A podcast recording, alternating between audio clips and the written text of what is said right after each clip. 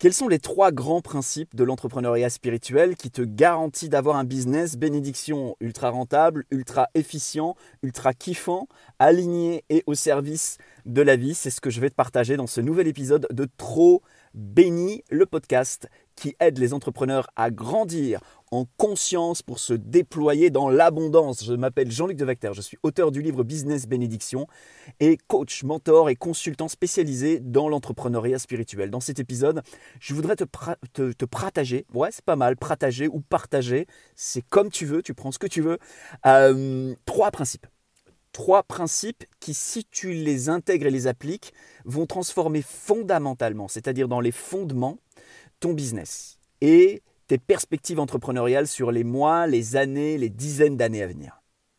Tout d'abord, quelle est la différence fondamentale entre l'entrepreneuriat traditionnel et l'entrepreneuriat spirituel? Eh bien, l'entrepreneuriat spirituel tel que je le déploie aujourd'hui se base sur un principe simple. Il fait par l'argent et non pas pour l'argent. Et c'est vraiment important parce que ça fait toute la différence entre j'utilise l'argent, les ressources, l'énergie pour créer quelque chose versus j'utilise les ressources, les créations, les idées des gens pour générer de l'argent. Ça change complètement la donne et dans la manière de faire. Ça ne veut pas dire qu'on a moins d'argent dans l'entrepreneuriat spirituel. Ça ne veut pas du tout dire ça. Ça veut dire qu'on ne le fait pas pour l'argent, mais qu'on fait les choses par l'argent. L'entrepreneur spirituel n'a aucun problème avec l'argent. Il est juste, c'est juste pas une fin en soi, c'est un moyen. Premier principe, qui est capable de tout changer. Tout simplement parce que je vois trop souvent des personnes qui ont une certaine conscience, une certaine attention, une certaine spiritualité, eh bien se tenir loin de l'argent ou se tenir à distance de l'argent, ne sachant pas trop quoi faire avec, ou n'étant pas sûr de pouvoir bien, bien faire avec, ou faire des bonnes choses avec. Eh bien, il n'y a pas de limite à l'argent que vous pouvez collecter. Parce que avec cet argent, vous allez faire des choses. Et ça, c'est assez révolutionnaire quand on a un rapport à l'argent qui est un petit peu, euh, je dirais, un peu délicat. Mais aussi pour une personne qui génère énormément d'argent, sans conscience, qu'elle puisse entendre qu'on peut le faire aussi avec de la conscience et que ça ne va pas limiter ses richesses. Ça va juste au contraire faire grandir à l'intérieur de sa richesse matérielle une richesse immatérielle pour un bonheur beaucoup plus complet, pour quelque chose qui va être beaucoup plus bénissant pour ses clients, le marché et le monde entier. Premier principe, l'entrepreneur spirituel, il fait par l'argent et pas pour l'argent. Deuxième principe, l'entrepreneur spirituel, il tend vers l'excellence, pas vers la compète.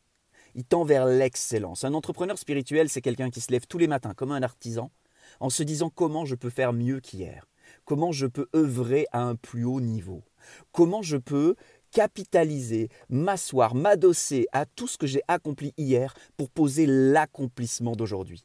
Et il va ainsi d'accomplissement en accomplissement.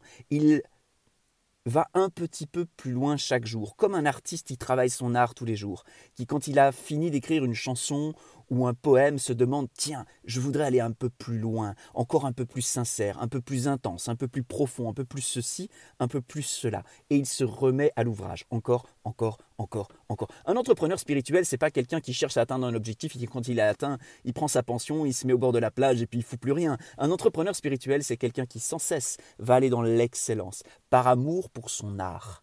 Parce que oui, on est, bien sûr, on est euh, amené dans l'entrepreneuriat à faire des choses très concrètes dans le monde. On est amené à penser la vente, à penser le marketing, à penser le branding, à penser la communication, à penser énormément de sujets qui sont très terre à terre.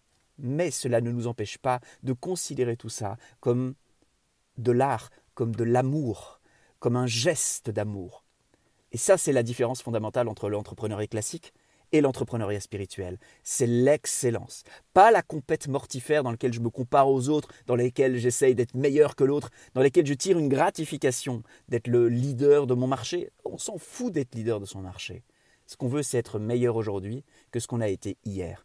Et ça, peut-être, nous amènera à être leader de notre marché, mais pour des raisons qui feront de nous un leader bienveillant, bénissant, et pas un leader toxique, opprimant. Deuxième principe.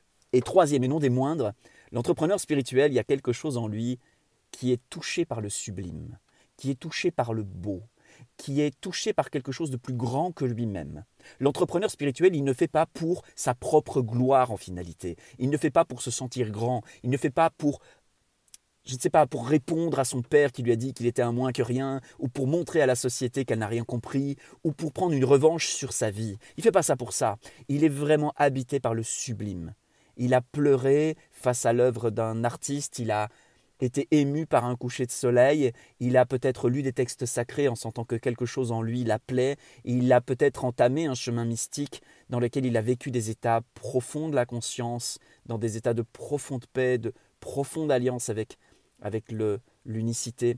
Il a peut-être ce petit supplément d'âme qu'il n'est pas prêt à sacrifier pour la gloire et l'argent.